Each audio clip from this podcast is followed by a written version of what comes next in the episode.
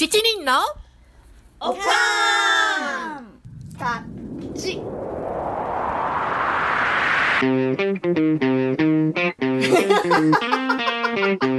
It's from America. America.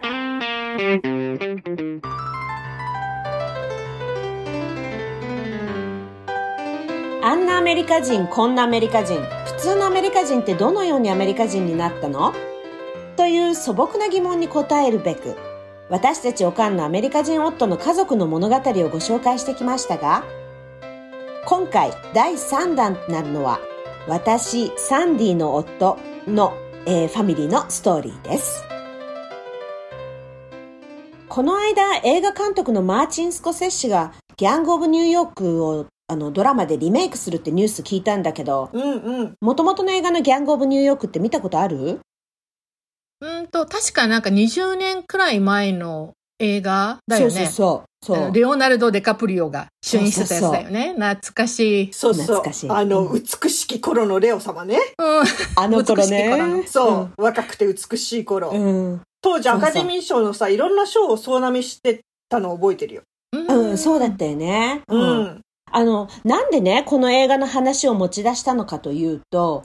あの映画は19世紀半ばにアイルランドから移民してきたカトリック系移民の人たちが、あのうん社会から拒否されながらも、うん。うんうん。このニューヨークっていう新天地でね、すべてをかけてあのうん生きていこうとするたくましい話だったんだよね。そうなんかなだねなかなか暴力的な内容だったけれど、うんそうそううんよく覚えてんね。うね。ん、すごい印象的だったもんうん。初めにアメリカにさ、移民してきたキリスト教のプロテスタントの人たちが国の土台を作ってから、その後どんどん後発の移民たちもやってくるようになったんだよね。うん。そうそうそう。その代表格が、ほら、先日のエピソードにあったナンシーの夫くん家族のユダヤ系とか、うんうん、そうだね。うん、それからアイルランド系やイタリア系のカトリック系移民って言われる人たちなんだよね、うん続いたのが。そうだね。うん。で、その後発の移民の人たちは、うんあの、元いた国、住んでいた国で、うん。例えば貧困だとか、あと社会的になんか厳しい状況から、そこから逃れるために、うん。あの、アメリカにやってくる人も多くって、広大で豊穣な土地での成功を夢見て、そして。そう、す アメリカにっていう感じで、うん。だからどんどんあの移民してきてみたいだね、当時ね。ああ、そう聞くね。うん。うん。でもだからといっみんなが社会に馴染んだかというと、うんそうではなくって、うんやっぱ中には、あの、うんギャングやマフィアになるやから、うん系もいたみたい。そうだよやからね。系ね。うんそうそうそうそうそう。うん映画のさ、ギャング・オブ・ニューヨークはさ、まさにその悪いイメージの移民たちの勢力争いの話だったもんね。うんそうだった、そうだった。うん。うん。刑務所帰りのギャングやマフィアが力ずくでのし上がっていくっていうね。うんうんうんうん、そうそうそう。あの、あの映画に登場するような人たちではなかったと思うのだけど、あのうんでも、あの、私の夫の家系をね、遡ってみると、うんあの、義理のお父さん方のおじいさんは、アイルランド系とスペイン系の血なのね。おー。で、そのおじいさんと駆け落ちして結婚したのが、ワスプのお嬢様だったおばあさんとか。駆け落ち うん。そ それからね、あの、えっ、と、義理の母の方の家族はうんもう典型的なニューヨークのイタリア系ファミリーっていうの？へー。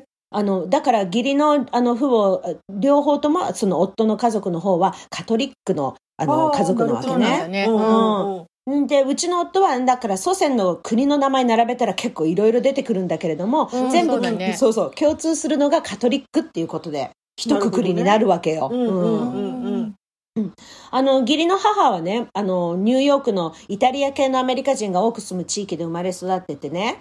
うん。で、だからうちの夫にとっては、あの、母の味っていうのはもう、うん。東海岸でよくある濃いトマトソースで煮込んだミートボールとか、ああ、なるほどね。そうそう、ラザニアとか、うんもちろんね、いっぱいパルメザンチーズをかけるような感じの、うん。そのアメリカ的な、まさしく典型的なイタリア系アメリカ人の食卓のお味っていうのが うん。母の味だよね。うんううん。ん。でもあその味もさなんかアメリカに来てさ、うん。ちょっと変わってくるんだよね。なんかそういうのそうなんだよね。うんうんうん。うんうんアメリカ風にアレンジされて、うんでも、うんあのお袋の味も残っているし、ん。だんだんこう世代が、うん。世代を重ねていく、世代が変わっていくうちに、うん。味も少しずつ変わっていくみたいな。さあある。スパム結びとかねね日本の味だもんね。そうだよね。日本で食べるカレーとかね。そう、もう風にアレンジされてそうだよね。うん。アメリカのピザとかね。ね、そうだんね。そうだね。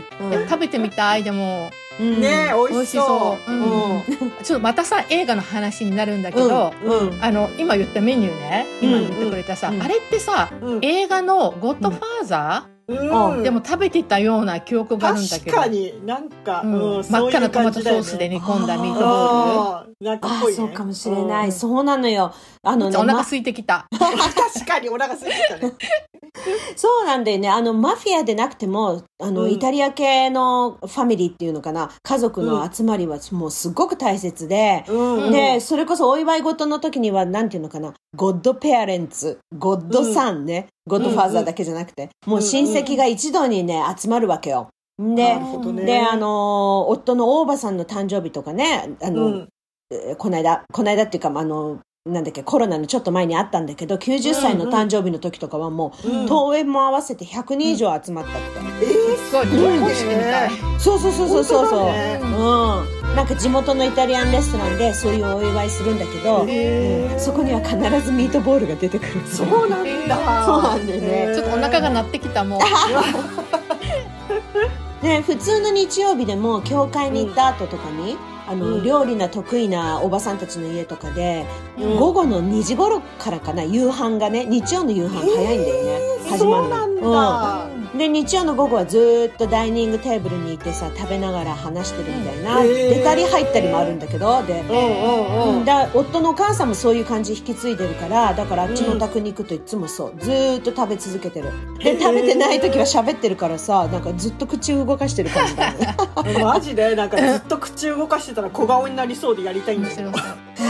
小顔になりそうだよねいいねねいい私全然参加できそう。ずっと食べてずっと喋ってる。わかる そうだよね、うんナンシそうそうーあのおおみんなでお正月集まっててさおせちの前のとこにそう椅子持ってきて。そうそう。いつもハイジに言われるもん、近くにいるって言って食べ物の。この間もあの、おいっ子のバーミツバあった時もさ、それは狙ってないんだけど、たまたまそのビュッフェの近くの席だったんだよね。本むっちゃ便利。ごめんごめん。あの食べて話が飛んじゃった食べけど。てるか喋ってるか口を。そう、本当得意だよ。ナンシーもあれだね。小顔になるね。うんそう、嬉しい、そうなったら。そのさ、イタリア系の話なんだけどさ、あうん。の前にも、うん。あの、うちのナンシーの夫くんの家族の話、移民物語でも言ったけど、うちのグランパはさ、ニューヨーク住んでる時に、うん。こう、イタリア系の不良にうん。絡まれたり、なんかボコボコにされてたみたいな。ボコボコ。的なね。うんあーあの義理のお母さんの話によると彼女ね、うん。彼女が育ったニューヨークの郊外の地区はやっぱりイタリア系の移民とユダヤ系の移民の地区あの地区っていうのがうん隣接してたらしいよ、うんうんで結構そういうケースがあるみたい。うんうんへえ、うん。だからやっぱグランパは絡まれたんだね。そう。ね。なんか、あのーうん。昔のアメリあの典型的なアメリカの、なんていうの、街並みって、一般的にはアップタウンにエスタブリッシュメントの人たちが住んでて、で、ほうほう。で、そこからだんだん広がるように努力して、あの、ほら、社会的地位やうん。成功を収めた人たちが住むような地域になって、そこからまた離れてて、あの、ブルーカラーの人たちが住む地域とかね。うんなるほどね。だからその、そういう地域で、なんていうの、ユダヤ系とカトリック系が住んでいたところっていうのは、その近かったんじゃないのかな。なるほどね。うん。でうんあの義理のそうそう、義理の母が通った高校は、生徒の半分がユダヤ系で、で、うん残りが半分がイタリア系だったんだって。へえ、そうなんだ。うんお互い移民同士で。そうだね。うんうん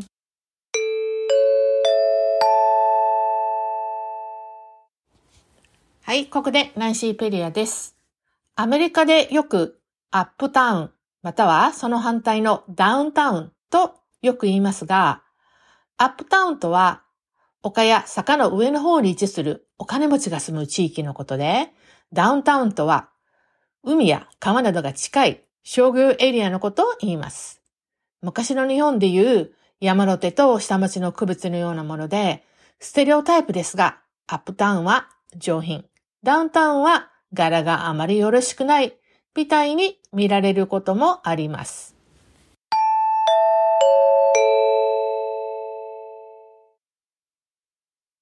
義理母の家族はもともと彼女のおじいさんが一人で南イタリアから移民してきて、へで、ーその後に家族をあのアメリカに呼び寄せたんだって。うんあうん。似てんね、あの、うちのパターンとね。そうまず一人で来て、うんうんちょっとあの生活を安定させうんて、家族を呼び寄せる。呼び寄せるそう、ああ、そうだね。ね。うんで、それはね、20世紀の初めの頃のことなんだって。へえ。うん。でもね、第一次大戦の後に、あうんの、うん。イタリアでファシズムが台頭してきて、うんうん。それでアメリカにいるイタリア系移民の人たちの立場があんまり良くなくなってきたみたいなのね。あ、そうなんだね。うん。うん。だから、あの、子沢山だから、子沢山の中の成人してない小さな子たちだけ連れて、おばあさんだけ、ひいおばあさんだけど、うん。が船でイタリアに戻ったそう。へえ、そうなんだ。で、そうそう。で、第二次大戦が終わってからまた戻ってきて、家族は再びニューヨークで再会したんだって。へへえ。ーそうなんだ。うん。え、でもさ、あの、うんほら、第二次世界大戦の時の日系移民の人たちも、だからアメリカに住んでるね、日系の人たちも、だからそこでアメリカに忠誠を誓うかどうかで、うん立場をこううんクリアにしないとダメで、でで、そうそうそう。で、うんだから中にはね、うん太平洋を渡って日本に戻った人もいるんだよ。あ、そうなんだ。へえ。でさ、うんあの人いるじゃん。うんあの、なだそうそうの人。森山良子さん。はいはいはいはい。おー彼女のお父さんもその一人で、アうん。メリカに住んでらっしゃったんだって。アメリカで生まれて、で、あのー写真屋さんの息子かなんかで、で、戦争が始まった時にうん。日本に戻ったらしいよ。あ、そうなんだ。うん。テレビプログラム見た？うん、うん。テレビで見た。あ、じゃあ、あの、そうそう。だからでも西海岸に残った人たちは、うんうんあの、帰らないでね。だから強制的に、ほら、うん収容所に入れられたっていう歴史あるよね。だからアメリカ人としてアメリカ軍に忠誠を使って参戦した人もいるうあそれは聞いたことある。ううんん、ね。うん。そうだよね。そうなんだよね。あの、そう、だからうちの義理のお母さんの方のおじさんたちのうちん、すでに成人してアメリカに残ってたうちの3人のおじさんが、うん。あの、アメリカ兵としてヨーロッパ戦線に行ったんだって、参戦したんだって。そうなんだ。から子沢山とはいえね、3人も子供、息子をほら、同時に戦争に送ることになって、で、イタリアにちっちゃな子供連れて戻ってったおばあさん、ひいうんおばあさんか、うん。わあ、もうどんな気持ちだったんだろうなって本当思うよね。そうだよね。うん。えーでもさ、それってさ、イタリア側から見るとさ、息子たちは敵国の兵士になったってことだよね。そういう、そうだよねそういうことになるんだようね。んうん。ただでさえさ、息子を戦地に送るだけでも心配なのに、うん自分たちの敵国になってたなんて。ねえ、本当だよねね。ううんで、まあ、幸いにもね、あの、うん3人のおじさんたちは無事に戻ってきたのね。あであよかったよかった。うん。で、うんそのうち2人は、えっと、ノルマンディの D-Day 作戦っていうの、えーあの、はいはい。映画とかになって、に参戦してて、うんうんうんうん。うん。で、家族みんなおじさんたちがそのノルマンディで勇敢に戦ったってことをもう誇りにね、思ってるんだけどね。へうん。いや、うん。すごい歴史感じんね。感じるよね、うん。本当だね。うん。うん、身近に。だから私の、その、義理の母のサフタうん。の話もしかり、う。んまあ、世界大戦は当時の人々の人生を大きく変えたっていうか影響を及ぼしたね。だろうね。本当本当一方でね、あの、うちの夫くんの父方の家系っていうの、お父さん方の方も、同じカトリック系でも、ちょっと趣が違ってね、うんなんというか、グラマラスな感じなのよ。グラマラス？グラマラス、えすごいね。いやリボンヌの夫くんの家系はファビュラスだったけど、サンディの夫くんのところはグラマラスなのね。そうなのよ。なんでグラマラス？という言葉を使ったのかというと、うんあの、お父さんの両親は二人ともうん1920年代のニューヨークのボードビルの舞台で活躍してた俳優さんだったのよ。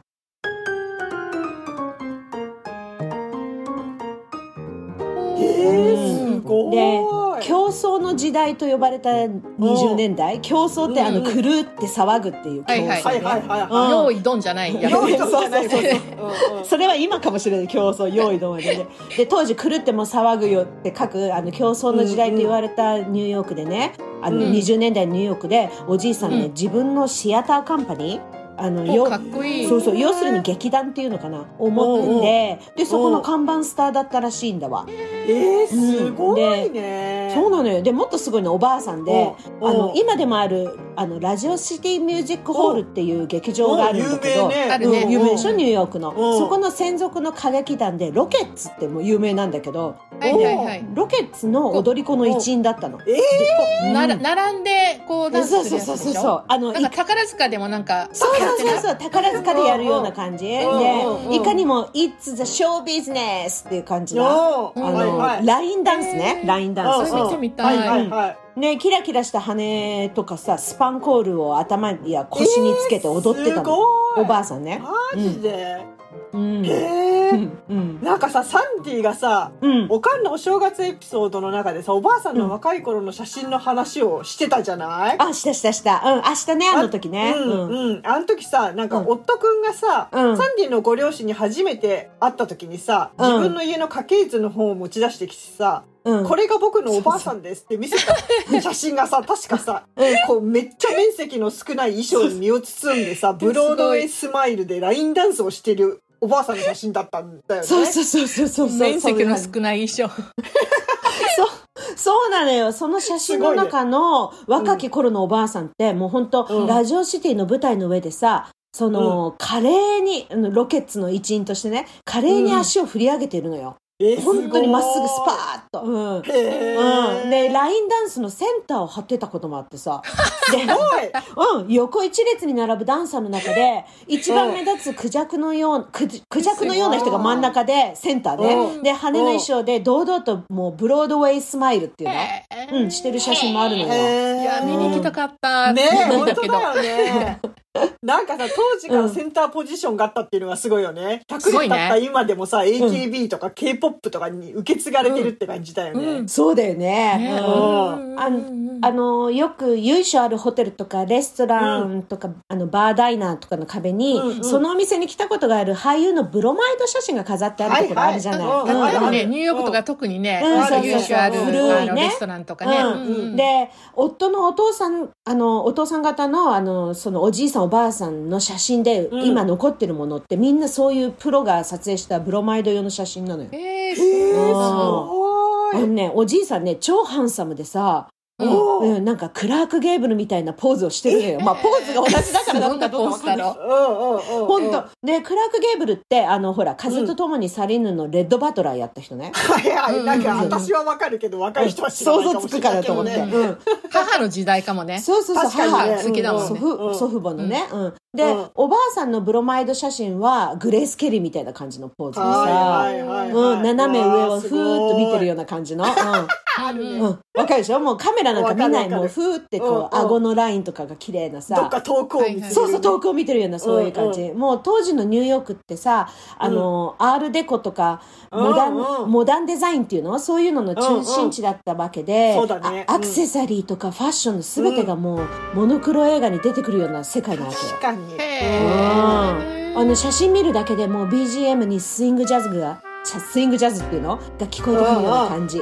ああ、なるほどえーだからさね。すがニューヨークって感じ。本当だね。そうそうそう。ねなるほどね、うん。きらびやかで派手な写真が残ってるからグラマラスって言ったのね。そうそうそう、そういうことなのよ。で、もともとおばあさんはワスプのあのニューヨークの銀行家の娘で、子供の頃からバレエ習ってたんですって。そうなんだ。それがどこでどう出会ってしまったのかなんだけれども、彼女がまだ10代の頃に、あの、当時すでに40半ば過ぎてたハンサムなシアター俳優のおじいさんと出会って、家を飛び出して一緒になったそロマンチッう。へーうん。今でいう年の差婚だったんだね。うん。なんかいいとこのお嬢さんがシアターの俳優と駆け落ちしたっていう感じだよね。クうんそうそうなの。ちょっとドラマにありそうな始まりなんだけど。ほんと。ううんん。カンドラにありそう。まだ引きずってる。まだ引きずってる。私引きずってる。よ。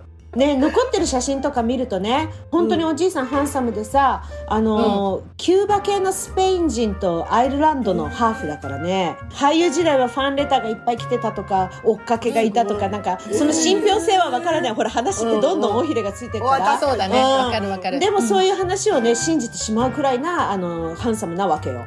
でおばあさんの家族は、うん。おじいさんがここで元の話に戻ってくんだけどカトリックという理由でね、うん。うん。カトリック教徒という理由で2人が一緒になることを大反対したらしいのね、へうん。でも年の差のこともあったんじゃないかななんて思うんだけど、でうん。そうね。うちの夫君の推測だと、うん。おばあさんの家族は典型的なあのワスプの代々フリーメイソンのメンバーだったんだって、うん。だからカトリック教徒との結婚にはあの反対したのかもって、うん、フリーメイソンはカトリック教徒を嫌っていたんだって、あそうなんだ。うん、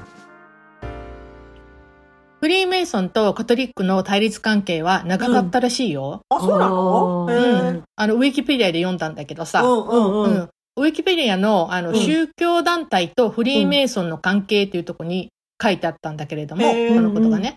で、うん。どういう団体だだったかっていうのを、うんあの、うまく説明しようと思ったんだけど、ナンシーペディアで。なんかね、ちょっとわかんなくって、うん、でわかりづらいよね。元々は、うんあの、石膏などの職人団体の集まりだったらしい。えーあ、そうなんだ。意外だよね。うんうん労働者のねあれそうで団体だったこれがだんだんとうん UI 団体に変化していった。へなえる。ほど、うん。私が読んだウキによるとね、うんフリーメイソン。読んだの？リボンヌそう、そう、うん私も読んだの。うんフリーメイソンは、うん全世界に600万人を超える会員がいて、古いところではモーツァルトとかジョージ・ワシントンすごい。みたいうんに、ちゃんうとんメイソンの霊装姿の肖像画が残ってる人もいるんだって。へえ。で、56人いるアメリカ建国の父と言われる人たちのうち、うん。うんワシントンやベンジャミン・フランクリンを含む53人がメンバーだったんだって。すごいよ56ね。56人中53人すごいよね。うんうん。それからね、うん歴代の大統領のその後のさ3人は誰なんだろうね、入ってるそうなの、私もそれが気になってるんだけどさ。そう。それからね、歴代大統領の多くもメイソンメンバーだったらしいよ。へーあーでびっくりしたのがさ、うん今現在の日本でも約うん1500人がメンバーなんだって。すごくないそれ。で、日本にも海外の方も住んでらっしゃるから、うんまあ、そのうちうんうん150人が日本人らしい。日本人でもいるんだ。うんでもさ、うんなんか日本ではっていうか、まあうん私、なんかわかんないけど、うん。日本だけなのかわかんないけど、私の中の印象では、うん。なんかフリーメイソンってなんかちょっと怖いっていうか、私もそのイメージがあった。うん陰謀論っていうかね、なんかそういうミステリアスな響きがあるわけよ、私の中でね。なんか裏で世界を動かしてるようなイメージね。そうそうそうそうそうそう。うんうんうんうんうんうん。ね、でもね、あの、なんていうのかな。自分がメイソンのメンバーだって、ま、名乗るのはいいんだって。うんだけど、うん。他の人が誰々がメンバーだよとか、活動内容のことについては言っていけない、言っちゃいけないっていうのをどこかで読んだことあるんだよね。そうなんだ。ね。うん。あ、なんかでも納得かもしれない。なんかね、うん。あの、私昔英語を習ってた頃に、子供の頃、うん。で、その先生がさ、あの、僕は親がフリーメイソンのメンバーで、だから僕もメンバーなんだって言って、えー、そうなんかごだ。うん、なんかごっつい指輪をしてたのね。うんうんうん。なんかでっかい指輪。ね、ほら、うんこの指輪見てみろとか言われて。うん私なんか高校生だったからさ、うんフリーメイソンって言われてもピンとこなかったし、うんうんうんうん。で、それもさ、なんか自慢なのか何回もその話をされるわけよ。え、高校の英語の先生。あ、英語を習いに行ってたところのうん先生。んだから多分彼にとってはすごいステータスだったんだそう。なんだろうね。それを何回も見せられるわけよ。で、だからさ、あ、なんか、聞いてほしいのかなと思って。何なんだと思うよねえん詳しく聞いてほしいから何回も見せてるのかなと思って。うんえ、で、どんな団体なのって聞いたらさ、うんうんいや、中のことは外に教えられないとか言われたんだよね。どっちなんだよって感じ。ミステリアス。本当だね。あ あの、私昔、 interstate のハイウェイで、うん。 interstate ってほら、あの、州と州を結ぶ大きなあの、ハイウェイね、高速道路。うんの休憩場のところで、うん。あの、ドライバーの人たちにね、夜だったんだけど、無料でコーヒーとクッキーをね、あの、もてなしてる団体があったの、フリーで。うん。で、すごい寒くって、寒い中にあったか、夜で、あったかいコーヒーがね、美味しくってね、で、教会か何かのボランティアなんですか？とか言って聞いたら、そしたらなんか、普通に、地元のフリーメイソンのボランティアですとか言って言ってたんだよえね。ーそうなんだ。ねうんで、なんかそんな遭遇体験あるんだけど、私にもちょっと、ほう、フリーメイソンのコーヒーをいただいたみたいな感じだったんだよね。へうんーうんうんえー味はどうだった？普通。あの、嬉しかった。やっぱりほら、夜のさ、降り、すごい寒いところだったから。あーでも、その人たち寒かっただろうと思うよ。で、そうだよねうんそうだよね。えなんか特別なコーヒーではないんだね。味が特別なただのコーーヒーだった。そのすぐ べ別にそこでエスプレッソシューとかやるんじゃなくても、ポットで作ってあるコーヒーを。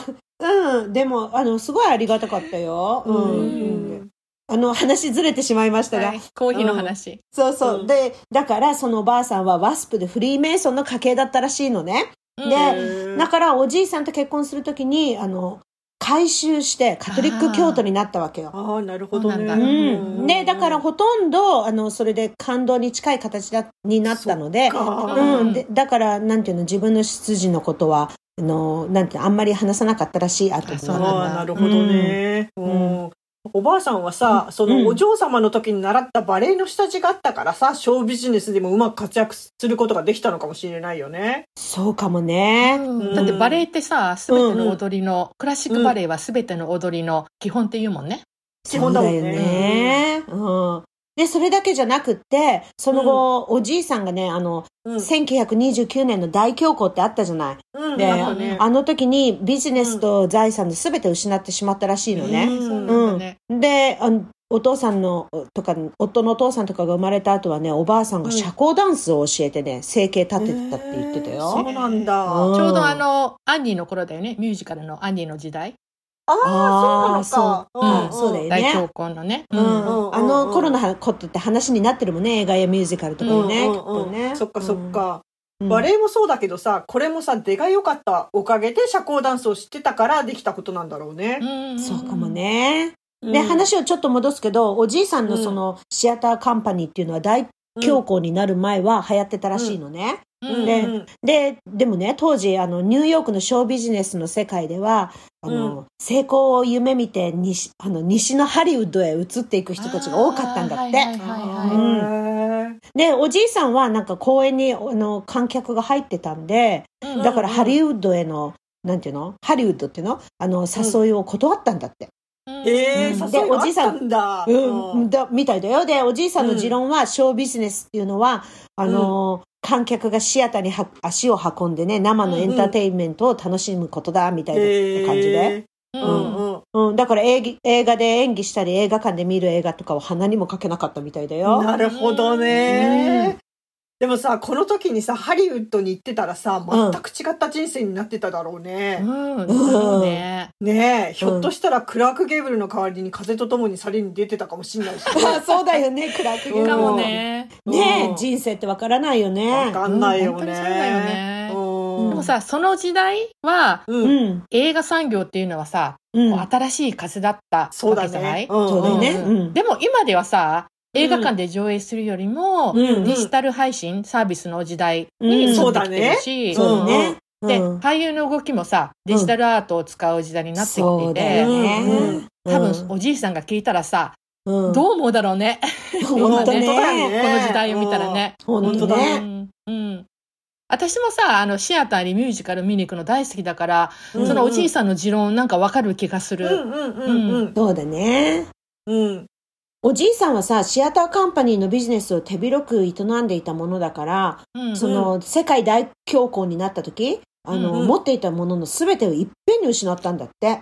悲しいね。うん華やかなショービジネスの世界からさ、無一文になったみたい。うんあこれまたなんか映画のストーリーのようなんだよね。ー本当だね。本うんおじいさんがなんかその世界に入ること拒んださ、あの映画に出てくるような話なんだよね。確かに確かに。うん。でね、昔のなん16ミリフィルムっていうのかな、うんあの、それで撮影された当時のきらびやかな家族のね、様子がうん。映像で残ってるんだけど、えー、すごい。うん、あの、高級車でね、豪邸に帰ってきてメイドが迎え入れる様子とか、えーいや、本当兄のえ映画みたい、あ本当に。うん。っていうかね、その、そのバックグラウンドは、そのお、ん。おじいさんが、うん。あの自分のお母さんをこう連れてきて、多分お母さんが初めてその豪邸を、た私の想像なんだけど、そこは。うん。あの、うん。豪邸に住んだとか引っ越した後に、その自分のぎ、お母さんが、を初めて呼んだ時にお母さんが驚いてるの、家を見て。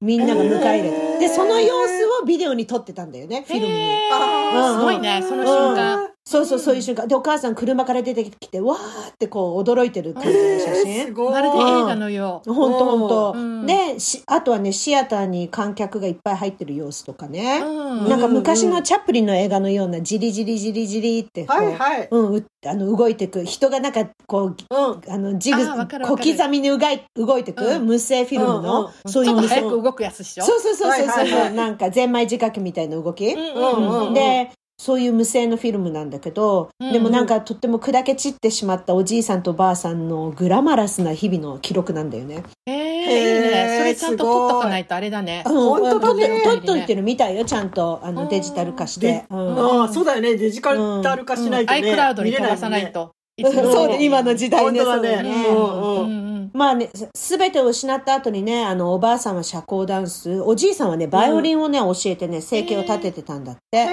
いろんな職業やったみたいだけど、そういうふうに聞く。うんうんうんうんで、で、夫のお父あのお父さんとかが育った頃、あの、はね、二人はね、プライドだけは高いんだけど、随分貧乏だったらしい。へえ、そうなのか。わかるような気がする。わかるよね。ううんん。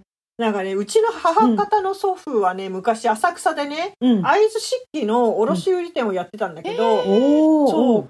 関東大震災うんと太平洋戦争で財産のすべてを失っちゃってさ、で、戦後は、うんうんもう、あの、その頃、祖父はもう随分年取ってたから、もうやる気もなくなっちゃって、うん。で、祖母がカンボジア大使館でコックとして働いて生計を立ててたんだって。うん。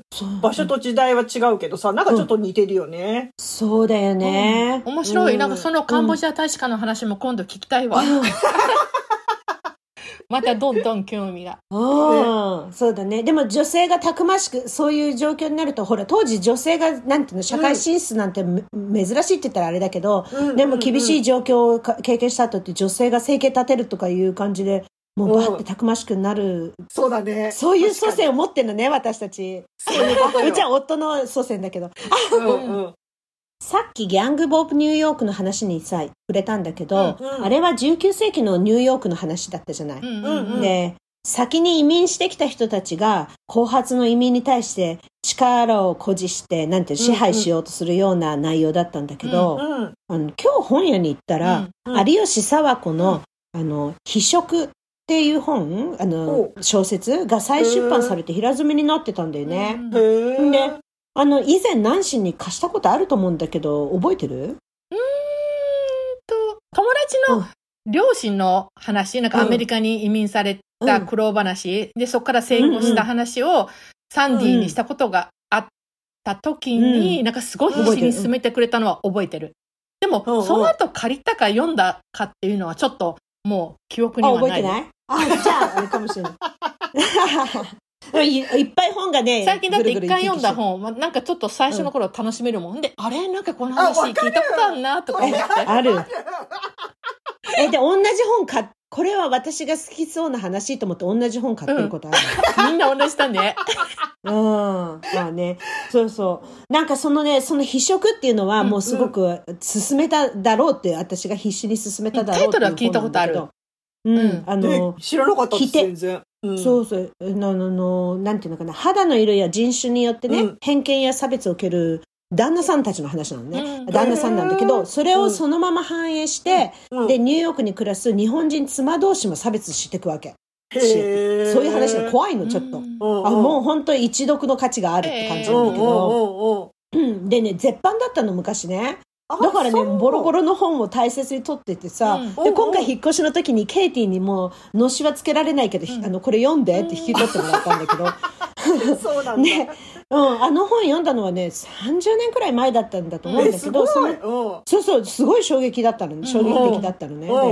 で、でなんていうのかな、人種間の争いが絶えないね、今、現代の人々に受け入れられるストーリーだからまた再出版されてるのかな。あなるほどね。うん。へえ、思ったん。だよね面白そう。読んでみたいよ、うん。私も。で、その私の夫の家族はね、ヨーロッパからやってきて、うん。で、ニューヨークの移民社会でやっぱりいろいろ苦労してアメリカ人になったわけよね。うん。うん。で、有吉佐和子の筆色に出てくる登場人物たちも、うん。もうみんな違うバックグラウンドを持つ旦那さんたちなのね。うん。で奥さんは日本人なんだけど、うん。でうん。であの小説の方はどちらかというと、まあ、に人人間の本質的ななんていうの、うん。本質的に人を差別するっていうところを日本人の奥さんの目を通して描いてるって感じだったんだけど、うんうんうんでもなんか深く考えさせられたんだわ、なんか、そうあのこのい自分の夫家族の移民ストーリーを見うん考えててね。あのさ、ちょっと最後にいい一個。うんううん。んね、このシリーズさ、あの、移民シリーズね。一発目さ、イボンヌ君うん。の、イボンヌ君、一発目さ、イボンヌの夫君のあの、ファミリーヒストリーを紹介したじゃない？うん。うん。ううん。うん。んうん。でさ、私、実は先週、あの、ニューイングランドの方に行ってたんだ。で、そこでさ、うん。プロビンスタウンっていうところがあって、うん。で、そこにね、あのー行った時に、もうイボンヌのエピソードのおかげよ。もうその街の観光がむっちゃ楽しめたのね。あ、よかったね。うんというのはさ、うん。そこにほら、うん。あの、ピルグリムの記念碑が立っていたりとか、うんあと、はいはい。その下にはさ、あの、メイフラワーうん。製薬の様子を描いたっていうか、彫った、うんうん。あの、うん彫り物があったりとか、うんうん。で、なんか街歩いてると、メイフラワーバスツアーとかあったりさ、あ、うん。行ってみたいと思って、うん時間なかったんだけどさ、うんでもうん。歩きながらさ、あの、うん。夫が仕事してたから、一人でこううん歩きながら、ううんん、ふむふむとか思いながら、あ、これがイボンヌが言ってたやつね、とか、うん日本の夫君のご先祖はさ、この辺にイギリスからやってきたのね、とかさ、独り言言いながらうんやばい人になりながら、歩いてたんだ。ねニューイングランドあるもんね。だから入植者のさ、うんほら、グループで来るから、初めに来た開拓団がいた町とか、次のなんとかがいた町とかいうんうんた、各町がその、あの、メイフラワーにつながった、あれ、ヒストリーがあるんだうん、よね。そうなの、そうなの。うん。で、そこでこう、うなんていうの？その法律を決める時のその、うん。その絵絵っていうか、そうんの彫刻が描いたものがあったりとか。で、あとさ、うん。その、ちょうど泊まったホテルの隣が、ピルグリム記念碑の隣だったのね。で、私さ、むっちゃうん方向音痴なわけよ。一あ人一人で歩いたら、もうどんどん違う方に行っちゃうのね。でも、もそのトーンのおかげで、あの、迷子にならずに。ちゃんとホテルまで戻ってこれた。そうそう塔を目指して戻ってきたそうそう。念碑を目指して戻ってきたあの、導かれて戻ってきました。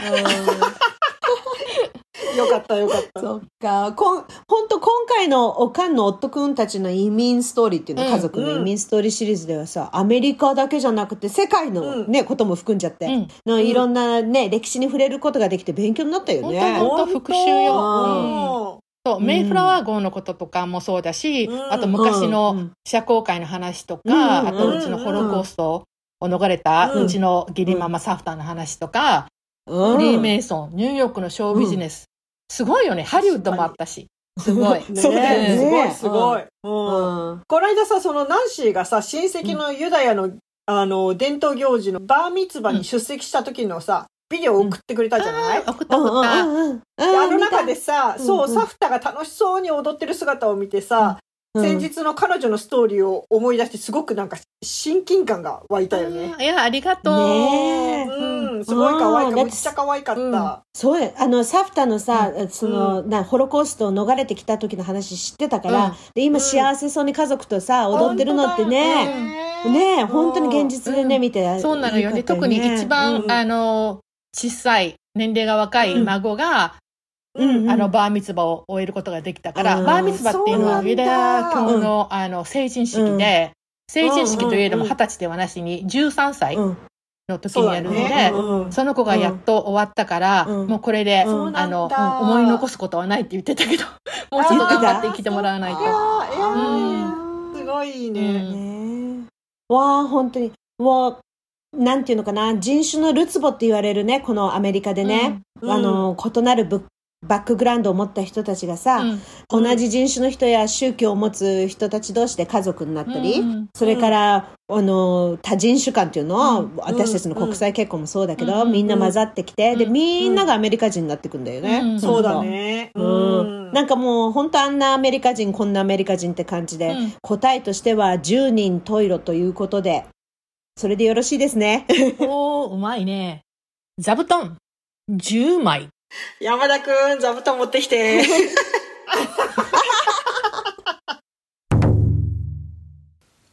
今日の一句。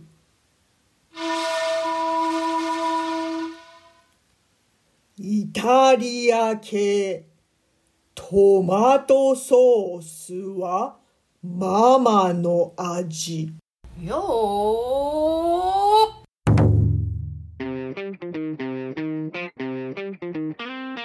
私たち好き勝手を喋りまくりましたお付き合いくださりありがとうございましたここでお話ししたことですがいかなるトラブル責任は追いかねますのであらかじめご了承ください Thank you for listening. See you next time. Bye.